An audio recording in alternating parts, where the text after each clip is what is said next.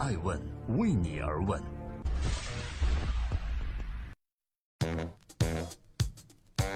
正在播出的是《爱问每日人物》，我是爱成。今天我们共同关注一群人，他的名字叫徽商。说起徽商，我和冯仑都不约而同地想到了明代中叶，徽商真正名声鹊起的时代。当时盐、碘、木各业巨商崛起，积累了大批资金，其中有不少商业利润回馈于徽州本土，民间资金来源充裕，可以便捷地获得低息借贷。并通过个人信用打汇融资，借此投资于各类生意，外出务工经商。于是皖南、安徽南部形成了商业可持续发展的经济环境。我作为地地道道的安徽黄山人，最近有幸和冯仑一起聊聊徽商为何能够名声鹊起。我认为有几点原因啊。第一呢，徽商才字道生，丽园异曲。人们常说呀。商贾好如徽商崇文，确实，徽商的行事作风呢，无不受到儒家思想程朱理学的影响，看重才字道生，立源义曲。什么意思呢？我们来举个例子，提起徽商，一定会提起胡雪岩，他是一位白手起家的商业奇才，更是一位为富好仁的忠厚仁者。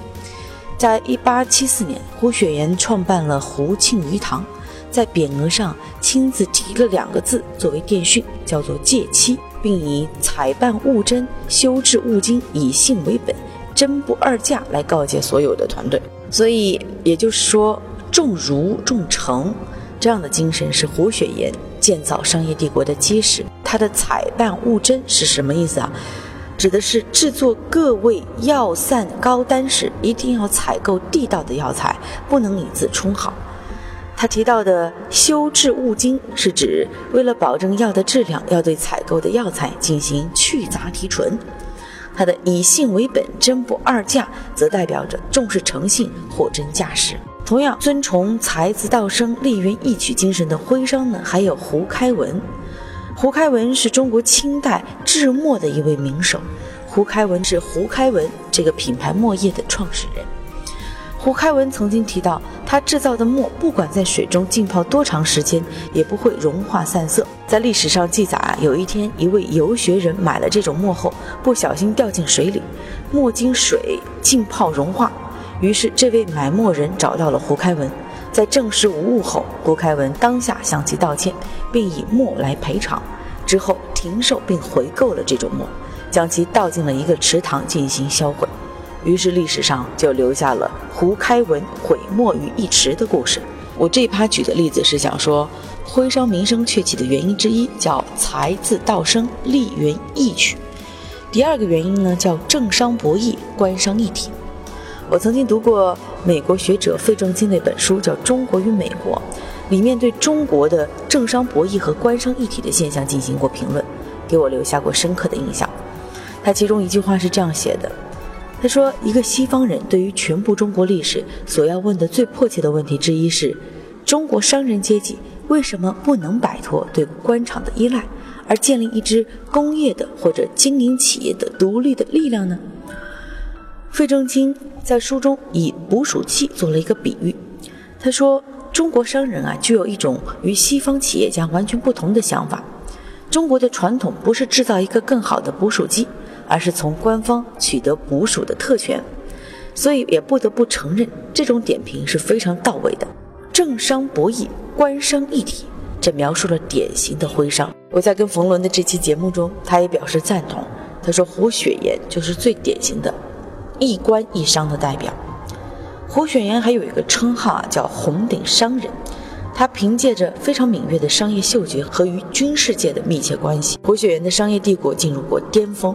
最终呢，却因为跟清朝的朝廷内部的派系之争，而导致了雪化岩崩。在本期的《爱问美人物》中啊，我也跟各位也梳理一下胡雪岩作为红顶商业发迹和衰落的一个历史。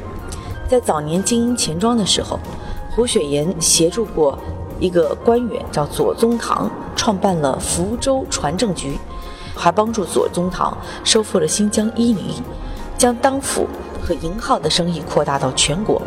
后来，太平天国运动、洋务运动时，胡雪岩又进入了药号和丝业领域。而商业帝国最恢宏时，浙江一半以上的战时财政都握在了胡雪岩的手中。在19世纪80年代，当国际上的中国蚕丝业处境艰难、受尽排挤时，外国私商的联合压价又使得胡雪岩亏损重大。再加上由于协助的左宗棠得罪了当时的李鸿章，李鸿章在其与洋商的竞争中设置了各种障碍，使其一直处于被动状态。最终，军界派系之争给胡雪岩致命一击。提及胡雪岩，冯仑也感慨颇多。他一针见血地指出，中国的企业史归根到底是一部政商博弈史。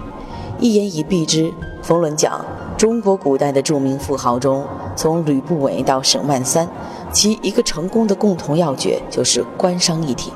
商人看中的事儿，官员可以利用权势将政策向他们倾斜。通过权钱交易的形式获得某些特权，而让人遗憾的是，明代中叶之后，徽商逐渐衰落，其中原因错综复杂。但封建中央集权下的义商政策以及古代政商关系的畸形发展，对其影响巨大。昔日繁华渐成泡影，让人唏嘘。传统意义上的徽商走向没落。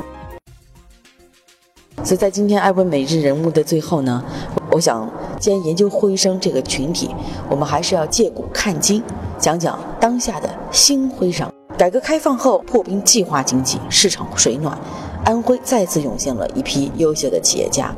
我也感谢冯仑这次邀请我聊徽商这个话题，我才发现原来有一大批，竟然原来有一大批著名企业家竟然都是安徽人，比如说董明珠、王石、杨元庆等等。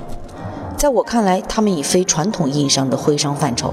更准确地说，他们或者企业发迹于安徽之后，扩展到全国，甚至走出国门，并非以地域、宗族和血缘为纽带形成商业派别。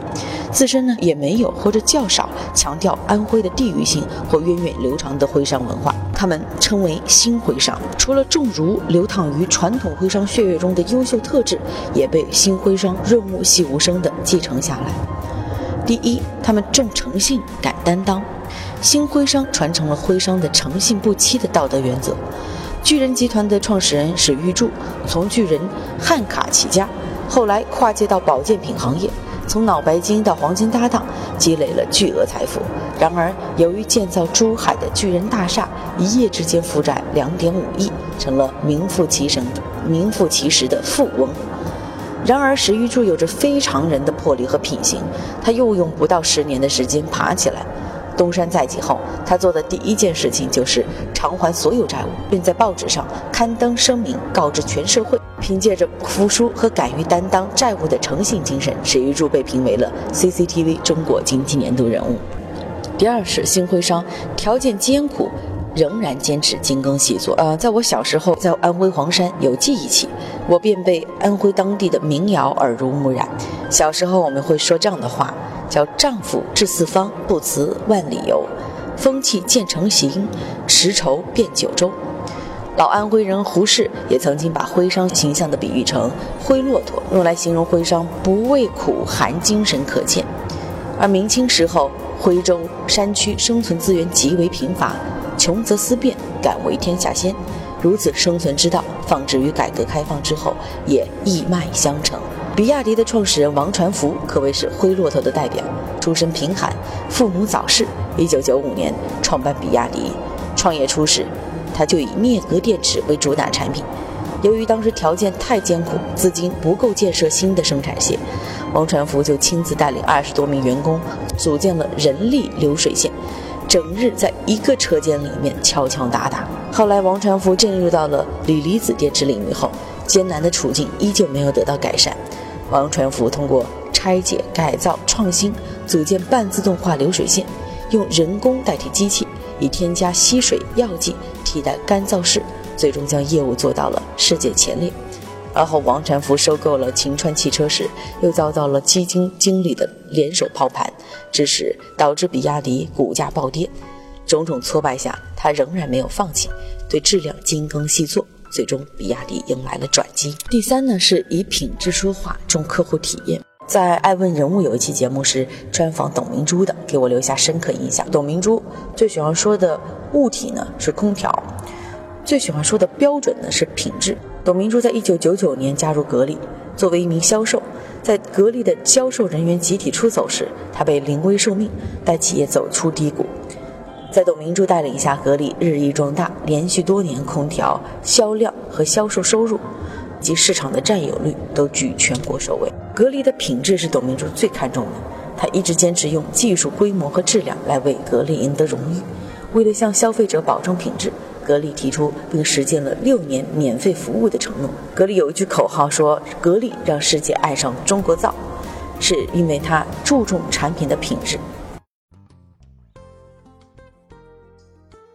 所以在今天艾问美人物的最后，我想说，如今的安徽优秀的企业或者企业家对“儒”这个精神进行了继承式的创新，将仁义道德善变为以诚待人、以信接物、以义为利、人心为重。